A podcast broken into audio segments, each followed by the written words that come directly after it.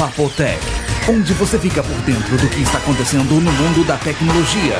E com vocês, João Roberto Gândara e Vinícius Lobo. Olá, Oi, pessoal. sejam bem-vindos ao sexto episódio do Papotec. E esse assunto de rootkits deixou muita gente assombrada, né, João? Deixou e a gente recebeu e-mail de gente desesperada. Aqui teve o Plínio que que, mandou que eu um faço? e-mail. O que, que eu faço? É. Ele mandou um e-mail que ele encontrou mil cento e poucas discrepâncias no HD dele. E a enquete revelou que 27% das pessoas que passaram e responderam a enquete, óbvio, tinham rootkits na máquina. Ah, Só que a gente tem que explicar direito esse negócio de rootkits, É, né? Desse ficou software. meio né? esquisito isso aí, porque veja bem, como é um negócio muito novo, que ninguém estava esperando, ninguém sabia do que se tratava, inclusive quem levantou essa lebre foi o Steve Gibson da grc.com, né? É, do Security Now. E ele mesmo não sabia o que fazer depois com essa informação, né? É.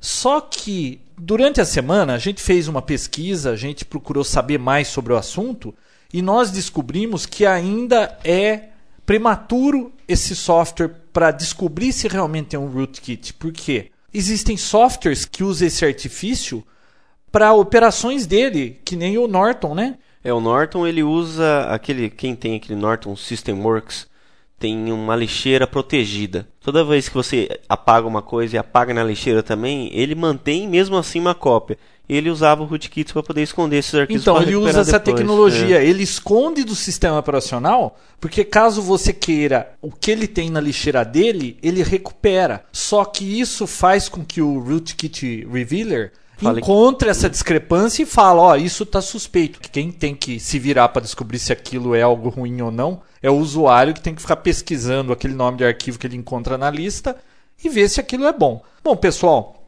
aparentemente tem gente encontrando coisas que pode ser um falso positivo, que não é um rootkit. Agora, que nem o Plínio, hein, que encontrou mil e poucos, o meu irmão que encontrou um montão também, aí já é muito suspeito, né? É, o engraçado também é que às vezes você passava, encontrava alguns. Aí você reiniciava o computador, passava de novo, não encontrava nada. Então, pessoal, por enquanto, vamos aguardar e ver o que, que acontece aí, se aparece algum software que revele o rootkit mais eficiente e não fique dando falso positivo. É, e que fale se aquilo realmente é nocivo ou não. Mas vale a pena passar para ver o que, que você tem escondido na sua máquina. Sendo bom ou ruim, é bom passar. É bom passar e você ver os nomes que apareceram para ver se é suspeito ou não. Dá uma pesquisadinha na internet, né? Bom, essa semana a gente tava xeretando aí novos podcasts, né? Entrou muitos, viu? Essa semana aí. A tela inicial do iTunes mudou assim completamente. Inclusive até o top, né? Você viu? Tem um que chama We Hate Tech, é We isso, Hate né? Tech. Nós odiamos tecnologia. Enquanto o nosso é Papo Tech, que são duas pessoas aqui fazendo um bate-papo sobre tecnologia, lá são duas pessoas fazendo um bate-papo de como eles odeiam tecnologia. É uma gozação sobre tecnologia. Na realidade, eles falam de tecnologia, né? Eles odeiam podcast de tecnologia. É. Então é meio estranho, né? Mas é engraçado, vale a É, pena. eu peguei dois episódios. Um deles eles ficam fazendo gozação com o Léo Laporte do Tweet. Ele pega falas deles, monta algumas frases e É, fica e dá zoando com ele. confusão lá. E o outro que eu ouvi deles que eu achei muito engraçado é um episódio que eles falam que pessoas obesas estão destruindo o iPod Nano. Estão assassinando os iPod. A É. Apple mencionou que obesos estão sentando com o iPod Nano no, No bolso. bolso. e quebrando, o Quebrando. iPod. Então é uma gozação, mas o conteúdo é explícito, inclusive aparece É. lá explícito, né? Eles xingam, falam um monte de bobagem. Pegam pesado em alguns momentos, mas. Mas é isso que é podcast, né? É. Podcasts são programas não profissionais, né? Que a pessoa fala o que ela quiser e eles estão sentando a pua em tudo lá, É né? isso aí. Mas achei bacana por causa do nome, né? Nós odiamos tecnologia. Bem a gente legal. põe o link aqui para quem quiser dar uma, uma olhadinha no que eles estão fazendo lá. E falando É. em podcast, eu tenho dado uma olhadinha no que tem de podcast nacional e é difícil encontrar. Porque o iTunes está uma bagunça com aquele negócio de não Nossa. ter mais subcategoria. Você clica lá, internacional, Tem vem uma 900. lista de quase mil podcasts, mas tudo misturado. Aquele monte de caractere que não aparece de podcast chinês, Com japonês. os quadradinhos, né? Fica Horrível. aquela confusão. Tá imprestável o iTunes para você organizar e procurar pelo país como era antes. Né? É. Então fica difícil. A gente tem que ficar procurando pelo assunto e ver se tá em português o que eles estão falando, né? Não, é impraticável ficar mexendo com Tá, ele. está muito ruim, eu já mandei uns 6, 7 e-mail para reclamar lá dessa bagunça, mas parece que a Apple não se preocupa muito com o usuário. Eles não ouvem muito, eles fazem o que eles querem. Estão muito preocupados com o vídeo, né? É. Acho que eles querem colocar esse negócio de vídeo para rodar para Ah, e valer. já mesmo. saiu outra versão, né? Já saiu a 601. Você falou Não, mas foi uma última vez? semana depois. Não, não acho que não. Na- Mas uma semana depois já uma saiu o semana 601. depois do lançamento do 6 oficial, que ele fez todo aquele evento bonito, Hum. saiu o 601, que na verdade é 601.13. Então, muitas modificações já foram feitas. Hum. Bom, de mas não qualquer forma, eu ando ouvindo os podcasts nacionais que eu consigo encontrar e descobrir, porque tem eh, o diretório do Estadão, no Yahoo dá para procurar também, tem vários lugares que dá para procurar o que tem de podcast nacional.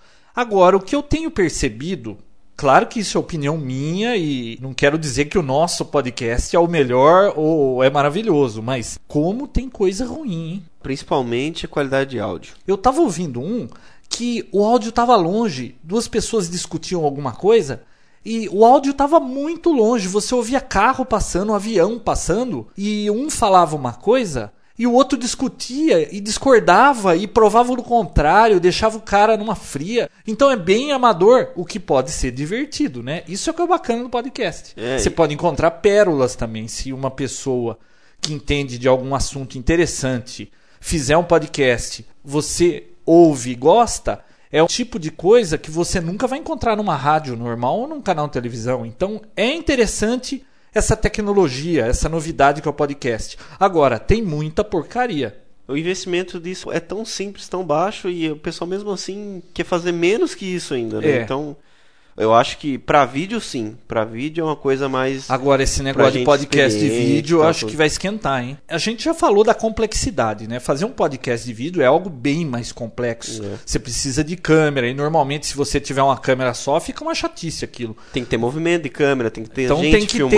ter de duas a três câmeras, uma câmera apontada para um dos protagonistas, outra para o outro, e uma terceira para dar close-up, assim, mostrar próximo alguma coisa que ele esteja fazendo. É. Então existe uma produção toda, um podcast de vídeo, você precisa ter os dois apresentadores, se é que vão ter dois, né? E mais três ou quatro pessoas por trás disso tudo gravando.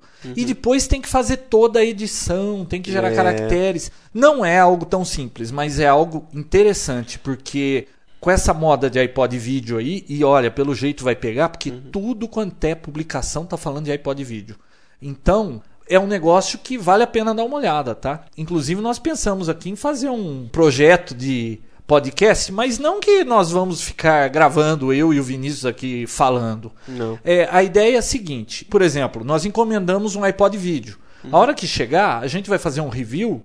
Nós vamos gravar um vídeo dele mostrando os recursos, a qualidade do vídeo, mostrando como ele é, utilizando, fazer um videozinho aí de uns dois, três minutos apresentando o produto e daí a gente coloca na página do Papo Tech para que as pessoas façam download daquele vídeo e vejam lá do que a gente está falando quando for fazer algum review de câmera, alguma coisa assim, né? Mostrar só o necessário, o essencial, que é a novidade. Não mostrar a cara da gente. É, que não... fazer um programa que a gente interaja. É, que tal, tenha né? que ter muita produção, assim, de ficar fazendo edição de vídeo. A gente não vai se meter nisso aí, não. Vamos ver o que, que dá pra fazer. A hora que chegar o iPod vídeo, a gente inaugura esse negócio de podcast de vídeo. Uhum. Bom, notícias. O Dvorak, ele escreveu uma coluna muito interessante na PC Magazine da semana passada, acho que foi. Ele descobriu que na mídia, nos jornais e revistas de tecnologia, fala-se muito bem da Apple e fala-se muito mal da Microsoft. O geral é tudo que a Apple faz é bom e tudo que a Microsoft faz é ruim. E existe muito mais Microsoft que Apple, né? Então, 90 acho que por cento do mercado é, Microsoft. E aí, sabe o que, que ele descobriu? Hum. Que todos os jornalistas envolvidos em revistas e jornais de tecnologia são usuários de Macintosh. Ele disse que é difícil uma pessoa que usa uma plataforma fala mal da plataforma dela, por exemplo, se é uma reportagem sobre algum produto Apple, eles vão engrandecer as qualidades do produto e vão ver com outros olhos, eles não vão ver tantos os problemas, tá? Uhum. Agora, quando ele vai falar da Microsoft, que ele não usa, ele mal conhece, ele vê muito mais os pontos negativos. Então, existe uma tendência de jornalista de revista e jornal de tecnologia falar bem de Apple e mal da Microsoft. Parece que a Microsoft só lança porcaria, ela nunca lança nada bom, né? Isso não é verdade, tem coisas boas na Microsoft. A gente até entrou numa discussão agora há pouco, descobrimos que Microsoft é um software pato, né? Ela O- quer atuar em todos os- setores, mas não consegue atuar em nenhum direito. né? Isso é um dos jornalistas alega que a Microsoft, por ela ser tão grande, querer abraçar o mundo, ela se mete em tudo. Ela se mete em sistema operacional, em media player, em linguagem de desenvolvimento, em software para escritório, em software de fotografia. A Microsoft quer abraçar o mundo, então ela se mete em tudo.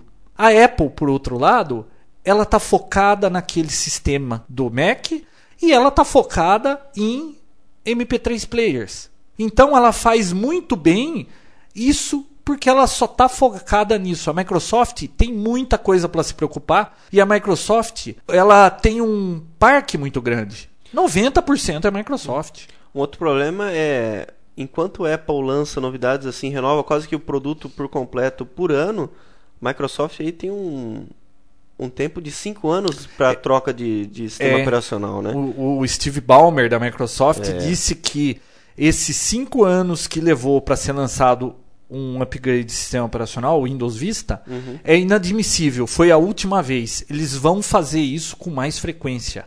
Óbvio, porque eles devem estar vendo a Apple aí pipocando coisa coisa toda direto. semana, né? É ruim porque é muito patch, é muita atualização, muito service pack. E por outro lado, se você tem atualizações mais frequentes, ela já vem completa. Porque hoje uma pessoa compra um Windows. Se ela tiver o azar de pegar um que vinha só com Service Pack 1, Nossa. ela tem que baixar quantos mega na internet para fazer o Service Pack 2? Só o Service Pack deve ter uns 90 mega. Mais aquele monte de atualizações. 49 mega. Ah, então é muita coisa. E uma pessoa que tem acesso discado não vai estar nunca não atualizada. Faz, não faz. Então, isso que eles precisam melhorar, né? É. Outra coisa que se descobriu, usuários Apple, eles são menos experientes, eles assim com a máquina do que o usuário Microsoft. Já vem O- tudo mastigadinho, tudo pronto, né? softwares da Apple, eles são mais fáceis de serem usados. Qualquer pessoa senta e sai mexendo naquilo. O usuário Apple não se preocupa muito com drivers, não se preocupa muito com hardware, porque o, o Apple é um pacotão, ele não É. tem muito que você ficar instalando coisa. O sistema da Microsoft, ele engloba coisa demais. São N fabricantes de placas de vídeo, de motherboard, de placa de rede. Tudo tem que funcionar com o Windows e nem sempre tudo funciona liso. Então é por isso que fica dando todo esse problema. Só que por outro lado, o usuário de Windows ele tem que ser mais envolvido com informática para conseguir pôr tudo isso para funcionar. Então, usuários Apple tendem a ser mais assim, Preguiçosos, Não né? é preguiçosos. Né? Eles não precisam saber muito do que eles estão fazendo. É. Eles se preocupam só com o software, que por um lado é bom. Agora, o usuário Microsoft tem que saber de tudo na máquina, é muita coisa para tomar conta. Então, às vezes isso aparenta com que se o software da Microsoft não fosse tão bom quanto o da Apple. Tem essa briga toda entre Apple e Microsoft, né? É verdade. Vamos ver o que, que eles vão fazer quando sair esse Windows Vista, se vai ser essa maravilha toda, né? Se vai sair o Mac OS 11 aí pra, Para chegar- competir É, com o Windows Vista, né? Vamos ver. Bom, continuando as notícias, sabe uma coisa curiosa que eu vi num. Acho que foi no Slashdot. Estão vendendo iPods em máquinas no aeroporto. Como assim? Essas. Tipo, Parece que em Detroit assim? já começou. É, sabe aquela máquina de salgadinho que você enfia a moeda e cai o salgadinho, cai o chiclete? Mas como você vai colocar as notas de 100 dólares lá? Ele... Não, eu não sei como é que é. É. Deve passar cartão de crédito, alguma coisa. Mas já tem em aeroportos dos Estados Unidos e a empresa que está fazendo isso quer aumentar para todos os aeroportos. Vender iPod. Ele alega assim: ah, de repente você vai fazer uma viagem muito longa, você, compra um iPod para curtir durante a viagem. E as músicas, já vem? Não, então, esse que é o Que furo. adianta? É, um iPod, pelo menos até onde eu sei, quando você abre uma caixa de iPod, ele vem pelado, ele não vem uma música nem para você testar. E vem com selo ainda, né? Não roube Não roube música, aquela música, coisa toda. é. Agora, será que esses que são vendidos nos aeroportos já vêm com algumas músicas? Duvido, porque se eles vendem a 99 centavos a música, É estranho isso aí, né? né? Eu achei curiosa essa notícia, por isso que a gente falou aqui. só Sei se lá, for né? aquelas músicas de antes de 50 que não paga royalties nenhum. Outra coisa que eu vi interessante aqui, que eu olhei, acho que foi hoje, Hum. por que pessoas migram do Windows pro Linux? Dá uma boa discussão isso aí, né? Isso dá pra falar Cê- bastante, hein? Você estava me dizendo qual era a sua opinião sobre isso. Na maioria das vezes, isso nível Brasil, o pessoal às vezes nem sabe muito, nem conhece o sistema Linux. Geralmente, essa pessoa que decide migrar para o Linux é a pessoa do financeiro. E ela não sabe nada de informática. Ah, bom, então ela leva em conta dinheiro. Dinheiro. O Linux não custa nada? Opa! Vamos mudar O Microsoft custa uma fortuna por mês. E aí deixa o cara do CPD louco, né? Porque ele que nunca mexeu com Linux tem que se adaptar em tempo recorde. Na minha opinião, é- Você, é como custo, né? consultor de empresas, o que, que você acha disso? O que, que vale a pena você migrar para o Linux? Basicamente servidor. Eu li numa reportagem que o estado de Massachusetts, nos Estados Unidos, proibiu sistema operacional pago na máquina do estado. Ou seja, em dois anos, se eu não me engano, eles querem grátis, aberto. O Brasil tem um projeto desse também, né? A é Microsoft ela contra-ataca dizendo, à primeira vista, o, o Windows pode custar caro, Uhum. pode parecer que custa caro, porque você paga pelo Windows e não paga pelo Linux. É. Mas ao longo do tempo, um Linux dá muito mais trabalho, ele é mais complexo de ser configurado. Poucas pessoas têm conhecimento suficiente para montar o sistema funcionando. Se você acha o XP complicado de, de conseguir driver, você não mexeu com Linux ainda. Então, aí o que, que implica isso? Uma empresinha lá, ah, vamos colocar Linux, é de graça. Só que ela vai ter que ter alguém de TI que entenda de Linux o Muito. tempo todo lá. Exato. Sendo que o Windows, praticamente a pessoa instala isso por conta dela. Ela pode se dar o luxo de não ter ninguém lá, né? É, o que acontece muito, então, o pessoal acaba instalando só no servidor e usando esse servidor como banco de dados ou servidor de internet só para servir essas estações que, no caso, são Windows, tá? Usam o Samba para poder acessar arquivos direto, o MySQL, o Firebird, esses outros é, gerenciadores de banco de dados, free também, porque não adianta nada, né?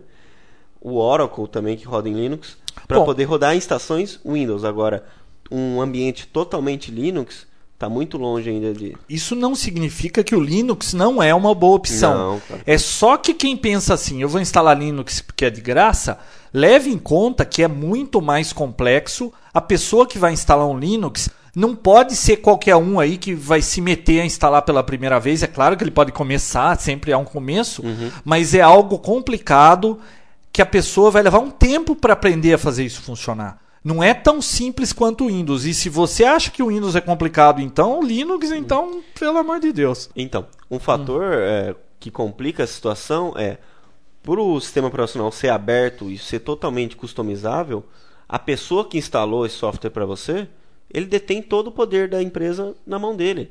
Porque se ele virar as costas amanhã, outra pessoa sentar, vai ser muito difícil. Se ele não fez, fizer uma coisa documentada, padrão, vai ser muito difícil da pessoa E encontrar saber. pessoas que entendam de Entender. Linux não é tão simples assim, né? É, eu é tive que usar Linux uma vez só na vida. Eu não sou usuário Linux, tá? Uhum. Mas eu precisei instalar um servidor de e-mail e um firewall para uma empresa, eles queriam Linux. Eu só consegui fazer aquilo funcionar, acho que levei uns dois dias para conseguir me desenrolar de tudo aquilo e entender o que estava acontecendo. Porque eu já tinha um background de Unix. Eu tinha, assim, ideia de como funcionava Unix, eu havia feito cursos de Unix, precisei trabalhar com máquinas Unix e eu consegui colocar aquilo para funcionar. Mas não foi liso, viu? Eu apanhei uns dois dias lá. Então, não é tão simples quanto o Microsoft. Muito Assim, dá para ter uma ideia de, de quão mais complicado é um, um instalar Ah, um XP? Um... Quanto tempo você instala um XP? Uma hora e meia? Por aí. Sem fazer nada, né? Você só vai dando next, next, Next, next. next, põe o CD, terminou, põe o CD da motherboard, instala os drivers Mas tá e essas encarnações de Linux aí, que tem tudo Red Hat, tem Nacional também aí? Então, é- Eles não são mais simples hoje para instalar? É, existe uma versão nacional, Kurumin, que é considerada a versão mais simples e mais direta. Você põe o CD, ela tem o driver de tudo e já deixa tudo funcionando. Mas tem o Funciona driver assim. de tudo. Como ele sabe o que você vai precisar de driver na sua máquina? Diríamos Placa de assim, que rede, ele tem a é. grande maioria dos drives genéricos para fazer tudo Ah, os mais conhecidos, né? Isso.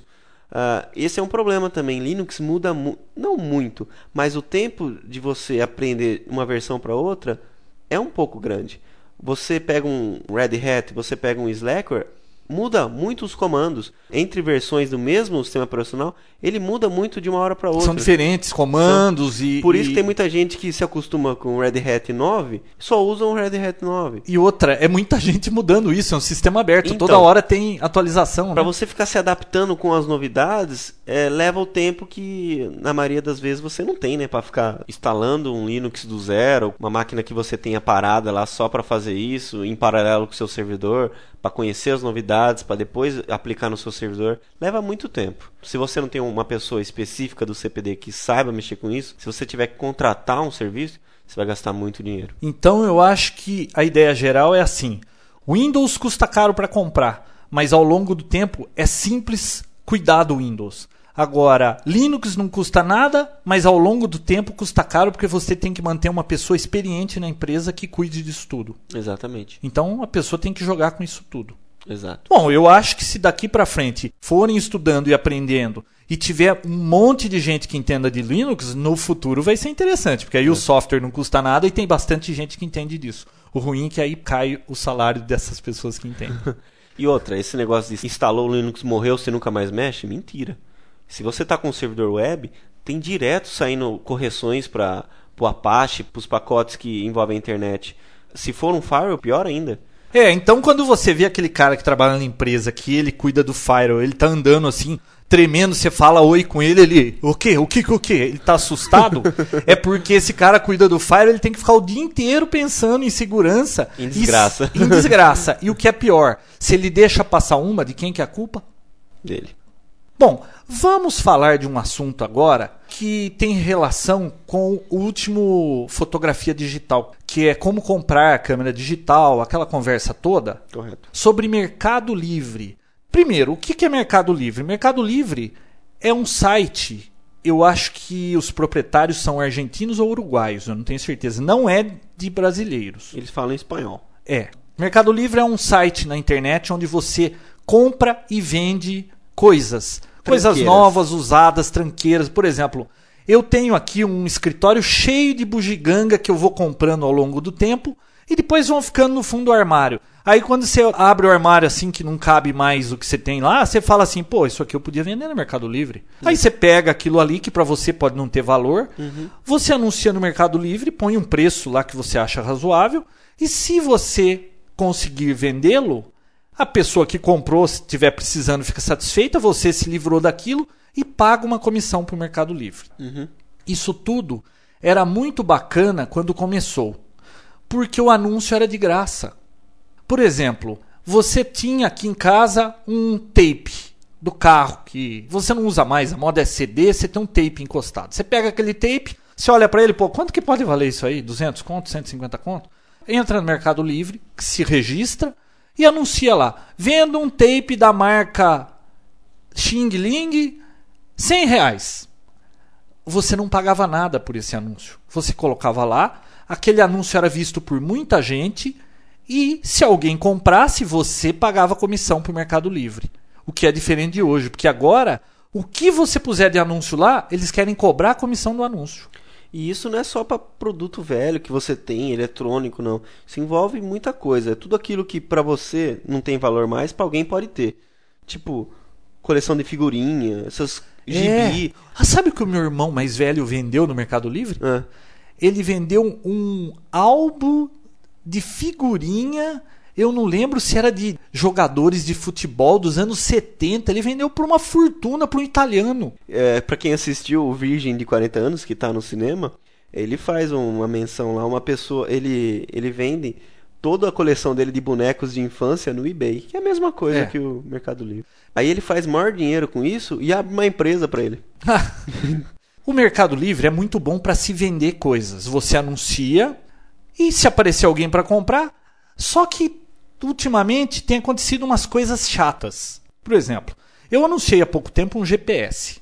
Anunciei lá, vendo um GPS Garmin 5 e você procura aí as especificações, escreve tudo lá, o estado, põe o valor que você quer.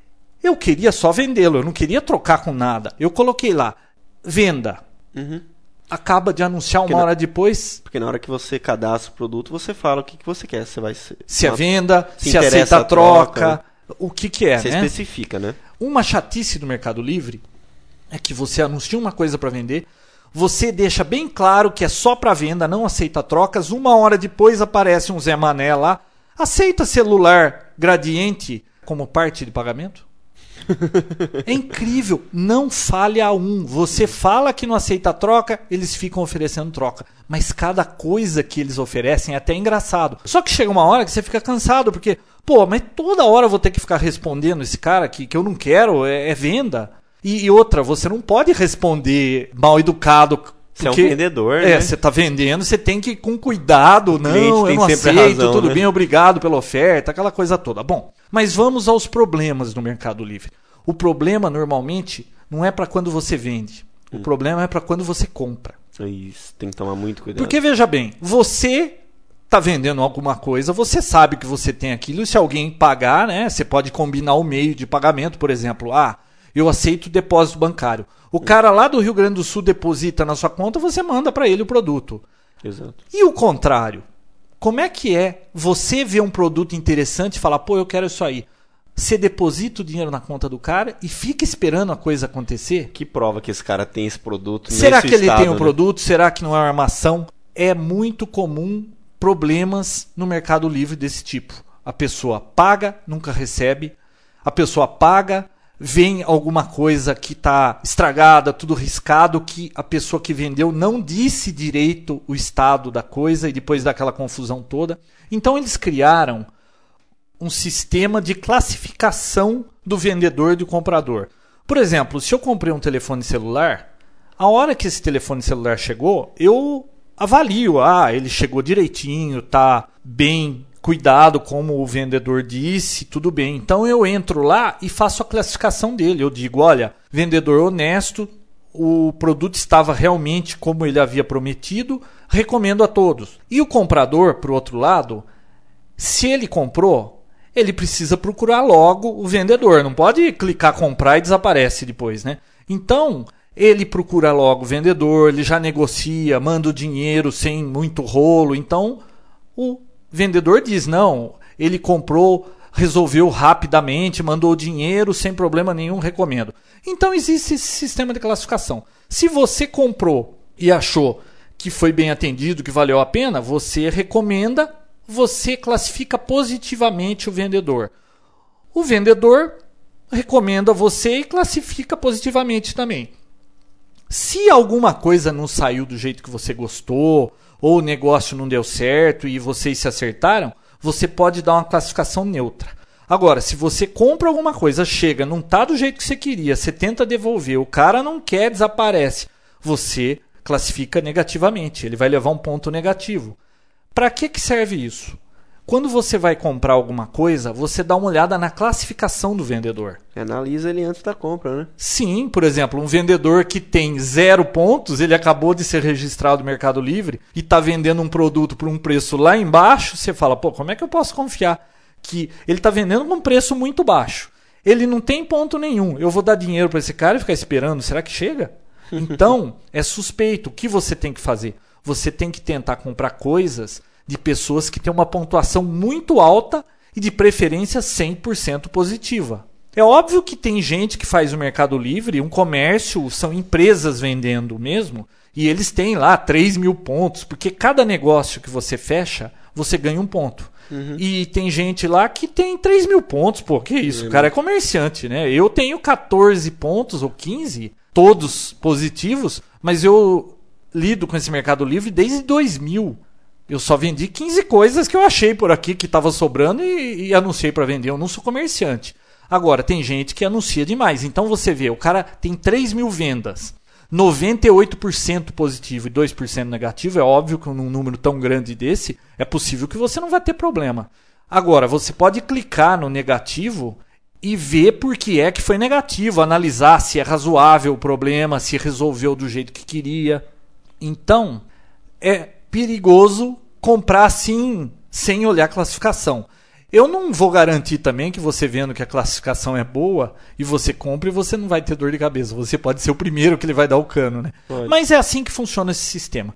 Só que o que está acontecendo agora? Ele cobra por anúncio, não é mais a comissão quando você vende. Se você quer colocar um anúncio lá, já custa 99 centavos. Se você quer anunciar por 30 dias, porque antes era de graça por 30 dias, agora você paga 99 centavos e é por acho que 10, 10 dias. dias, é, 10 dias. Tem lá uma caixinha que você tem que checar para estender para 30 dias e custa mais 99 centavos, 99. 1,99, não me É. lembro.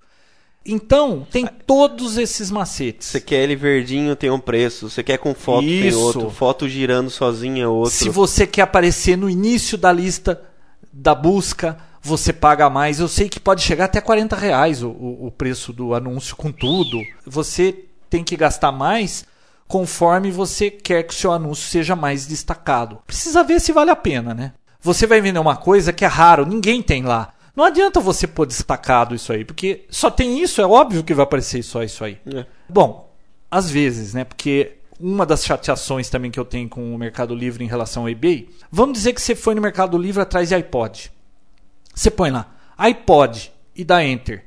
Vem iPod, vem MP3 player de tudo quanto é fabricante. Mas espera aí, você pôs iPod, ele não obedece o que você mandou buscar. Eles põem o que eles querem. O eBay, se você puser iPod, só vem iPod. Então, o mecanismo de busca do Mercado Livre não funciona direito e é proposital isso aí. Eles querem é te enfiar porcaria para ver se você compra, tá?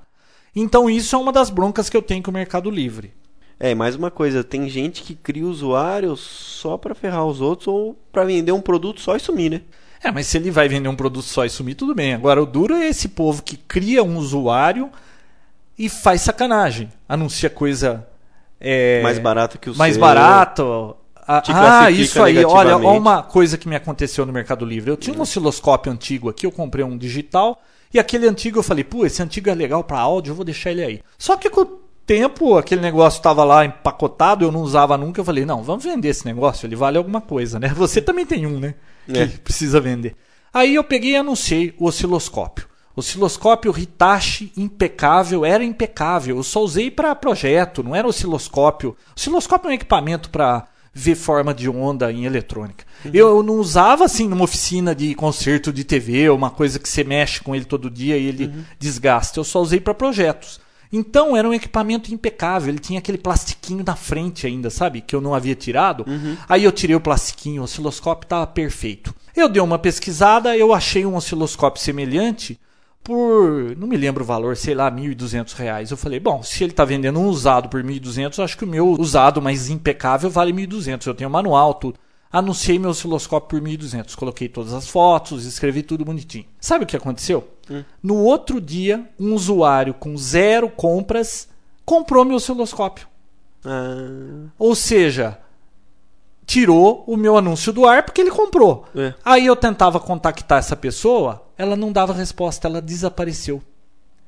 Aí eu falei, pô, que sacanagem, né? Aí eu mandei o e-mail lá pro Mercado Livre, que é difícil encontrar onde você se contacta nossa. com é um- eles, é impossível. É um labirinto, né? Aquilo é um labirinto, você nunca encontra como se comunicar com eles. É um inferno aquilo. Não deve ter gente. Aquilo lá é tudo máquina rodando e eles não têm um número de telefone, não tem nada, tá? Eles só querem ganhar dinheiro. Aí eu mandei um e-mail, depois de um tempão responderam dizendo que eu tinha que esperar os 20 dias, que era o prazo que o usuário tinha.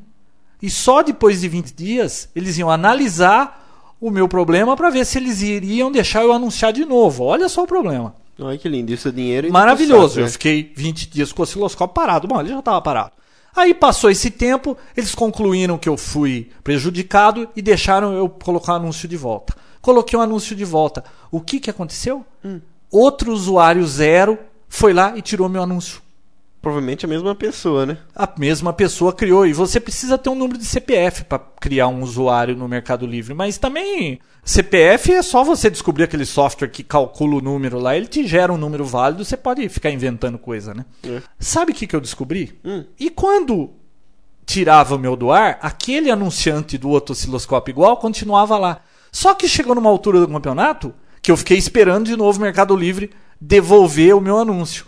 Aquele cara vendeu o osciloscópio dele. Aí eu anunciei o meu de novo, aí não tiraram mais meu osciloscópio do ar.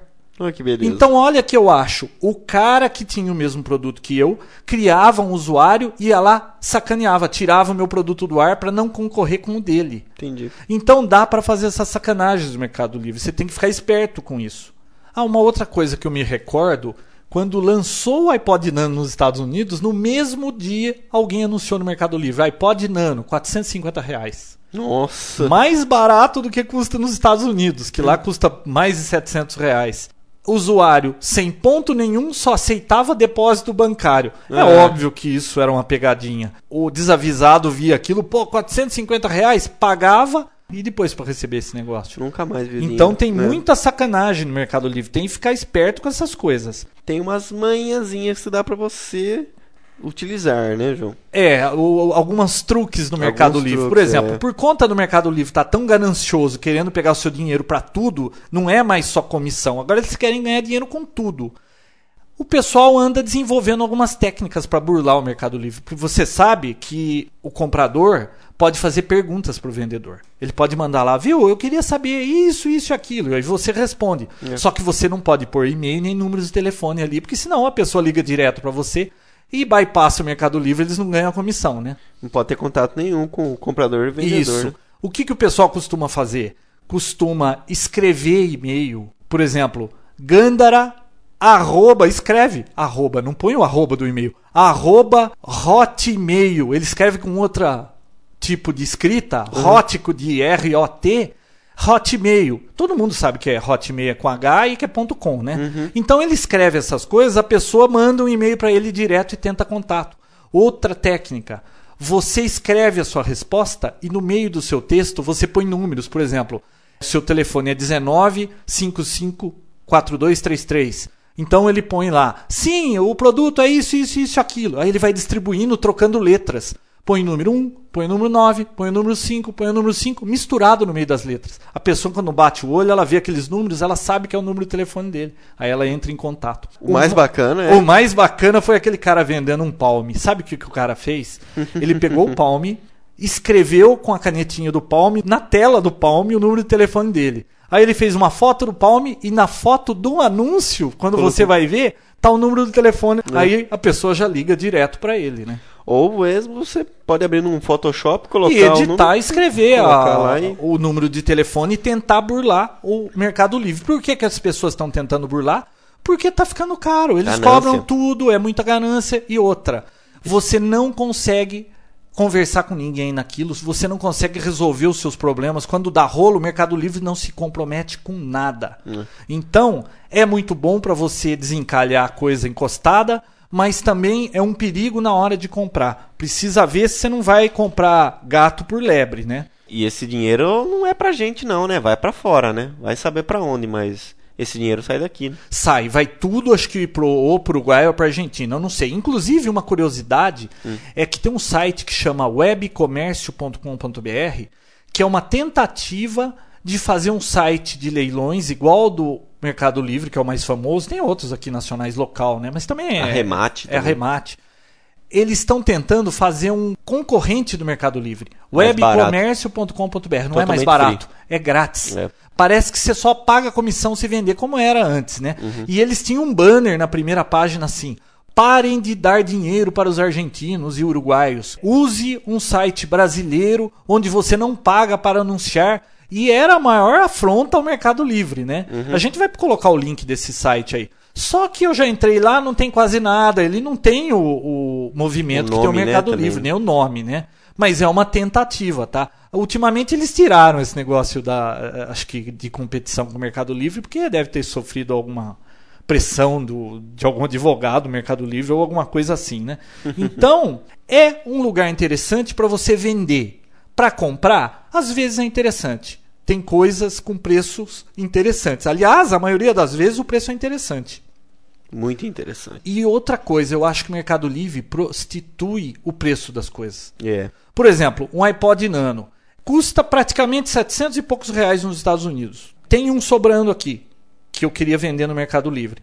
Sei lá, 820 reais, só para não ter prejuízo. Você vai no Mercado Livre, tem por 750. Como é que eles conseguem isso? Eu sei como eles conseguem isso. Existe uma coisa que chama mercado cinza. É grey market em inglês. Se você usa aquelas máquinas de busca Price Scan, Price Watch, onde você encontra preços assim absurdos, por exemplo, você vai comprar uma câmera, o preço dela é 700 dólares, você encontra por 300 dólares. Pô, como é que eles conseguem vender por aquele preço, né? Todo mundo acha que consegue comprar. Às vezes você liga na loja, manda e-mail ou entra no site para comprar online, aquilo lá é sacanagem.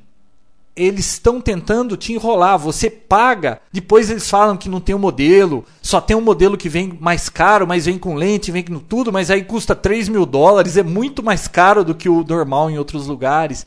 São vários esquemas para tentar passar a mão no dinheiro da moçada aí. e o mercado cinza é o seguinte: tudo quanto é produto hoje em dia é feito na China.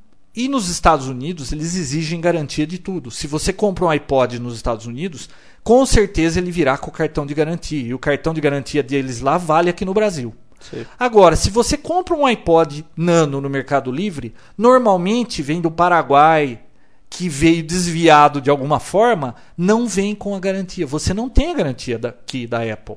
É um perigo isso. É o mercado cinza. O preço é melhor? É melhor. E se quebrar, você fica na mão. E outra, tem muita coisa refurbished, que é remanufaturada. E- Que nem na Santa Ifigênia. Preço é bom, mas muita coisa é defeituosa. Eles mandam para a fábrica, conserta e põe para vender lá como novo. Uma dica para quem tem notebook Toshiba, fique muito esperto, tá? Notebook Toshiba, quem quiser pode olhar aí embaixo, tem um selão assim da Toshiba com a configuração da máquina, o número de série e o modelo. Do lado, quando é refurbished, vem escrito refurbished. O que, que o pessoal faz? Pega um estilete, recorta o refurbished, tira Hum. e cola aquele selo de lacre não remova. Ah, é? É, Aí se você remover, tá lá o, o buraco do. Na maioria das vezes eles até retiram com um estilete, eles tiram o refurbished escrito. Então, quem tiver um notebook Toshiba agora, vire ele, olha embaixo. Se tiver um selo ou escrito refurbished ou tiver um selo de lacre de garantia em cima do selo da Toshiba, que é um absurdo, você tem um notebook remanufaturado. Na maioria das vezes a pessoa não sabe. Então, pessoal, cuidado com o Mercado Livre. Os preços são interessantes. Quando você vê, você fala, puxa, que legal. Só que cuidado, normalmente as coisas não são bem como eles anunciam, tá? Às vezes é mais fácil você comprar de alguém que você vê que não tem uma pontuação muito grande, mas é 100% de positivo e é um produto que você vê que a pessoa está vendendo, não é comerciante, né? Tem muita sacanagem no Mercado Livre. Cuidado. Por isso, na procura de uma câmera digital, é sempre mais garantido pagar um pouquinho numa loja em que você sabe onde você comprou, que você vai ter garantia. Mercado Livre é um perigo, é para quem sabe lidar com esse negócio. Ah, só mais uma coisa. Esse notebook Toshiba, esqueça a garantia, tá? Não tem aqui no Brasil? Não tem. A garantia quando é refurbished é três meses só e lá nos Estados Unidos. Ah, eles também não dão. Não, não. Por isso que você paga tão menos pelo produto. É, três meses só de garantia eles dão lá. Uhum. Eu sei porque eu sou assistência técnica autorizada da Toshiba, né? Legal, então. Vamos manter o PC saudável? vamos lá, então. Hoje vamos discutir memória, né, João? É, você vai falar sobre os tipos de memória, aquelas Isso. antigas da minha Não, época. não, não, não, não, Não? não. Isso não. Só das novas. Nada de ficar falando das memórias muito velhas. Eram legais aquelas memórias, era uma vaga lembrança. né? Falar de alguns megas, não. Vamos falar de coisa grande. SD-RAM e DDR. É o que tem hoje. É o que tem hoje. SD-RAM para as máquinas já que estão em funcionamento, DDR para as mais novas. As novas que você vai adquirir hoje, só DDR. E o que, que é o DDR? DDR não é nada mais nada menos que a própria SD-RAM, só que com essa sigla, DDR, Dual Data Rate. Então, em vez de cada ciclo ela fazer uma operação, ela vai fazer duas. Para você diferenciar uma DDR de uma SD-RAM na sua mão, a DDR tem um buraquinho só, um chanfradinho só no encaixe. A SD-RAM tem dois. Certo. Tá? Ela tem maior número de pinos também de encaixe. Ah, essa diferença que faz com que ela trabalhe o dobro da velocidade da SD-RAM não parou só no que a gente tem no máximo da SD-RAM 133, no 266. Não, a, a DDR a gente tem 200, 266, 333 e 400. Megahertz. Isso. E tem também a novidade aí que é o DDR2. Tá chegando, que é muito caro ainda, mas ela trabalha com 400, 533, 667 e 800. Nossa. Bastante coisa, né? Agora não faz muito verão, né? Eu tô cansado de fazer upgrade em computador.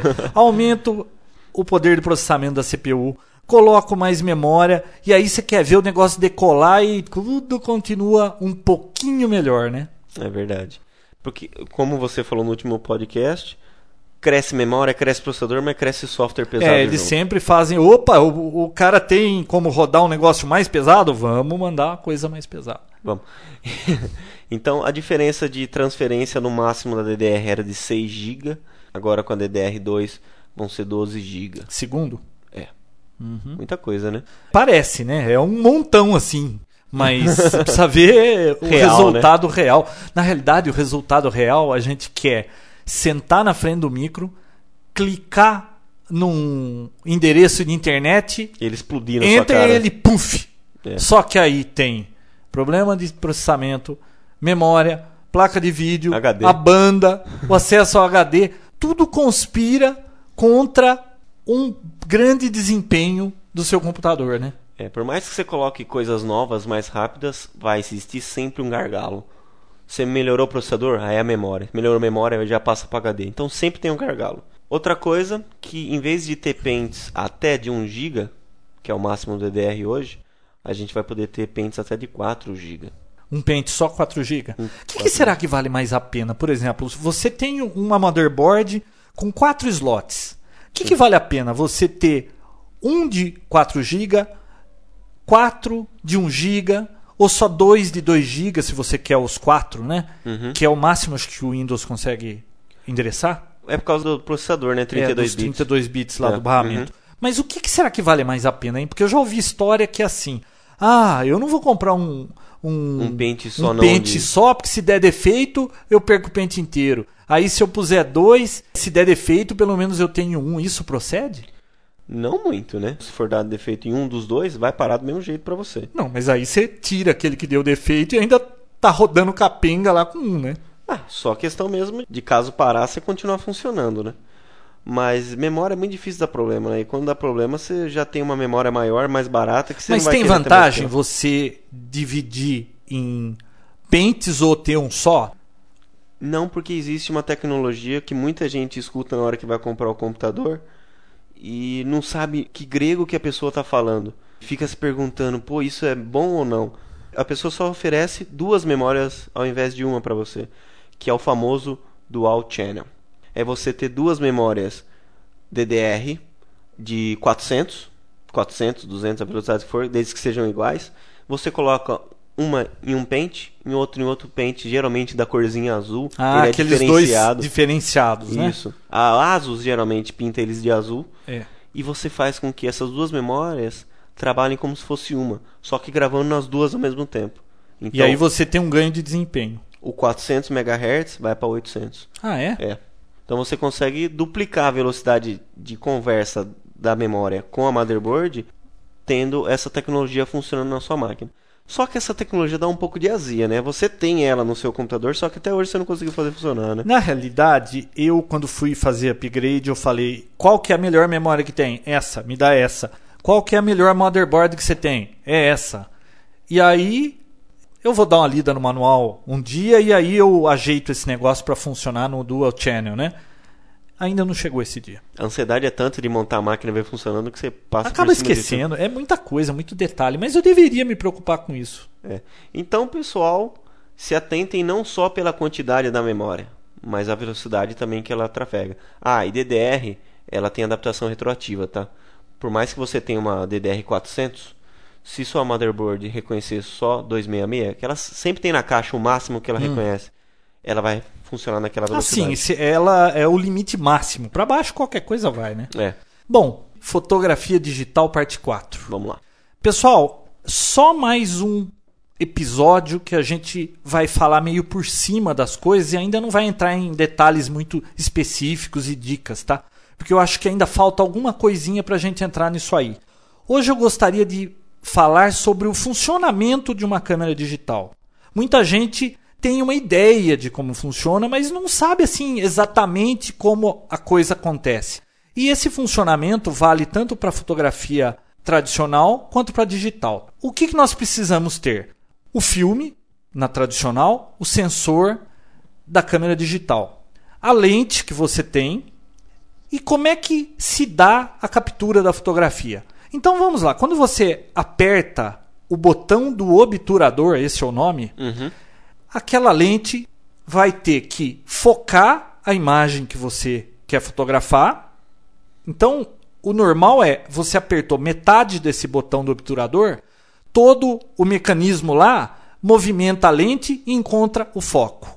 E a hora que você termina de apertar, aperta totalmente o botão, ele captura a foto. Agora, tem várias coisas envolvidas nesse capturar a foto. Como existe esse sensor que ele é sensível à luz, a hora que você apertou o botão, o obturador abre e expõe o sensor à luz que está entrando pela lente. E logo em seguida ele fecha. Hum, Então ele abre, o sensor, vamos dizer assim, é Queima. queimado, como se fosse um filme, né? O filme é queimado, sensibilizado, e ele fecha e você tem a fotografia. Agora, quanto tempo, tempo? ele fica aberto? Quanto tempo ele deve ficar aberto? A câmera tem que ter um sensor de luz que vai medir a luz no que você está fotografando e ela vai dizer: olha, tem tanto de luz, então para que a imagem fique boa, eu preciso abrir e fechar o obturador por 200 milissegundos, por exemplo. Para que ela nem fique tão escura e nem clara. Isso, porque se ele abrir e ficar muito tempo aberto, Queima, vai né? queimar o filme, vai ficar todo branco. Aquele brancão, né? É, se ele abrir e fechar muito rápido, pode ficar muito escuro.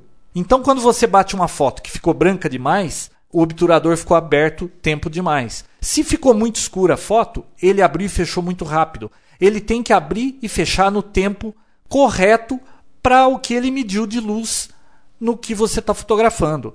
Então, quem calcula isso numa câmera?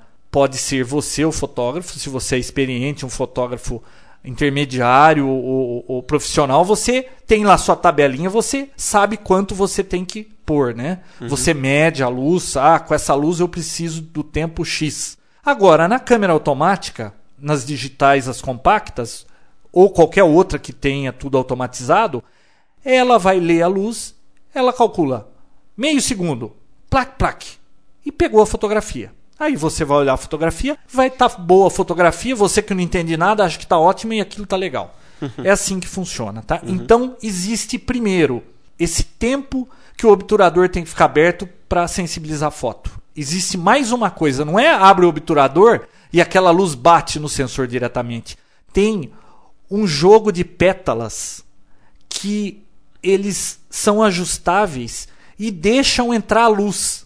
Pode ser um furinho do tamanho de um alfinete, como pode ser um furo bem maior. E o quanto maior o furo, mais luz vai entrar. Então imagine, você tem lá a cortina que quando você aperta a foto, ela sobe e desce por um tempo dependente dessa luz.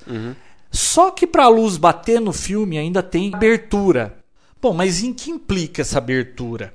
Olha só, se o obturador, por sua vez, abre por um tempo especificado pelo controle de iluminação, você concorda que esse furo, se ele tiver muito fechado, a hora que abrir o obturador vai entrar menos luz, não vai? Então vai ter que ficar mais tempo aberto Ah, tá. para sensibilizar o filme. Agora, se você aumentar essa abertura, ele pode ficar menos tempo aberto para sensibilizar o filme, porque entra mais luz. Então, você tem que jogar com tempo de abertura do obturador, a abertura da lente, o quanto de luz vai passar por ali, e tem mais um item, a sensibilidade do filme, que na câmera tradicional era ASA, né? Depois mudaram para ISO. ISO. E na câmera digital também tem o ISO. O que, que é o ISO? ISO é a sensibilidade do filme para a luz. Um ISO 100, ele tem uma sensibilidade. Vamos dizer que para você bater uma foto com ISO 100, o obturador vai abrir por meio segundo. Se você aumentar o ISO para 200, o tempo de abertura do obturador não vai mais ser meio segundo, vai ser metade disso. Vai ser um quarto de segundo. Então, quanto mais sensível o filme, menos tempo o obturador vai ficar aberto. Senão queima de novo. Senão, volta aquela coisa de queimar o filme. E a abertura aqui no meio também. Então, você já percebeu que existem três elementos que, que são interdependentes.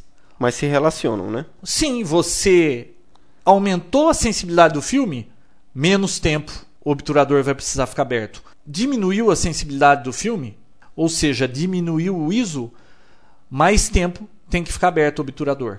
E aí, se você mexer na abertura da lente, muda todo esse tempo de novo. Porque se entra mais luz, ele pode ficar menos tempo. Se entra menos luz, ele precisa ficar mais tempo. Mas e daí? Por que, que tem todas essas decisões a serem tomadas para uma foto? Olha, cada um desses itens implica numa modificação na fotografia em si. Por exemplo, o ISO. Quanto mais baixo, melhor a qualidade da fotografia mais perfeita ela fica, menos granulação vai aparecer na fotografia. Em fotografia digital se diz menos ruído na fotografia. Uhum. Mas por que que se o ISO 100 me dá menos ruído, por que motivo eu usaria um ISO 800? Porque ele é mais sensível. Então, o obturador tem que ficar menos tempo aberto. Uma foto noturna, para você tirar com o ISO 100, ela pode precisar que o obturador fique aberto por 5 segundos. E aí você vai balançar a câmera. Com certeza vai ficar aqueles fantasmas, né? Você vai precisar ter um tripé. Hum. Então você joga com isso. Por exemplo, ah, tá meio escuro, agora tá falta luz. Se eu bater com o ISO 100, que é a melhor qualidade, eu posso tremer essa foto. Então eu vou aumentar a sensibilidade do filme, porque o tempo vai ser bem menor, menor a chance de eu tremer na foto. Só que, em compensação, eu vou ter ruído nessa foto, ela não vai ter aquela perfeição que tem o ISO 100. Mas nós vamos falar em detalhe depois de ISO, de obturador, de abertura, tudo certinho. É só para dar uma ideia geral, tá? E agora o tempo de abertura. Esse nós já discutimos. Muito tempo aberto queima o filme, pouco tempo fica escuro e ele é dependente de qual ISO você está usando ou da abertura. Agora, o que muda a abertura?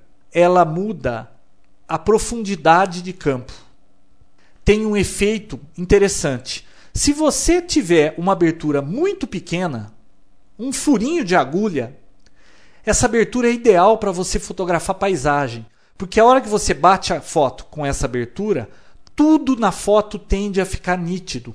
Você focou no infinito, mas tudo ficou nítido. Agora, se essa abertura ficar muito grande, o foco fica mais crítico. Então, por exemplo, se você tem uma abertura maior, e está tirando uma foto de uma pessoa a uns 4 metros, a câmera focou na pessoa, a abertura está grande. A hora que a foto ficar pronta, você vai ver que a pessoa ficou nítida porque você focou nela. Uhum. Mas porque a abertura era grande, o fundo ficou embaçado. O fundo tende a ficar um pouco embaçado. Você pode aumentar esse efeito tendo uma lente zoom que aumenta mais ainda esse efeito, tá? Mas a gente vai entrar nesse detalhe depois. Então é só para ter um geral, tá, pessoal? Isso aqui é só para vocês terem uma ideia de mais ou menos dessa relação obturador, abertura e ISO. Então, só resumindo para a gente encerrar, e aí no próximo capítulo nós já vamos entrar em um por um com mais detalhes, porque não dá para pegar tudo nessa correria aqui, né? Okay. Então vamos lá. ISO é a sensibilidade do filme, é o equivalente ao ASA da câmera antiga.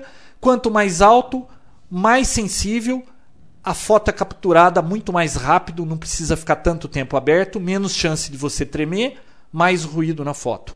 Quanto mais baixo o ISO, melhor a qualidade da imagem. Em compensação, a câmera vai ter que ficar mais tempo com o obturador aberto para sensibilizar o filme, mais chance de tremer. Agora, se você tem um tripé ISO 100, com tripé você garante que a foto vai ficar perfeita e com a melhor qualidade, tá? Uhum.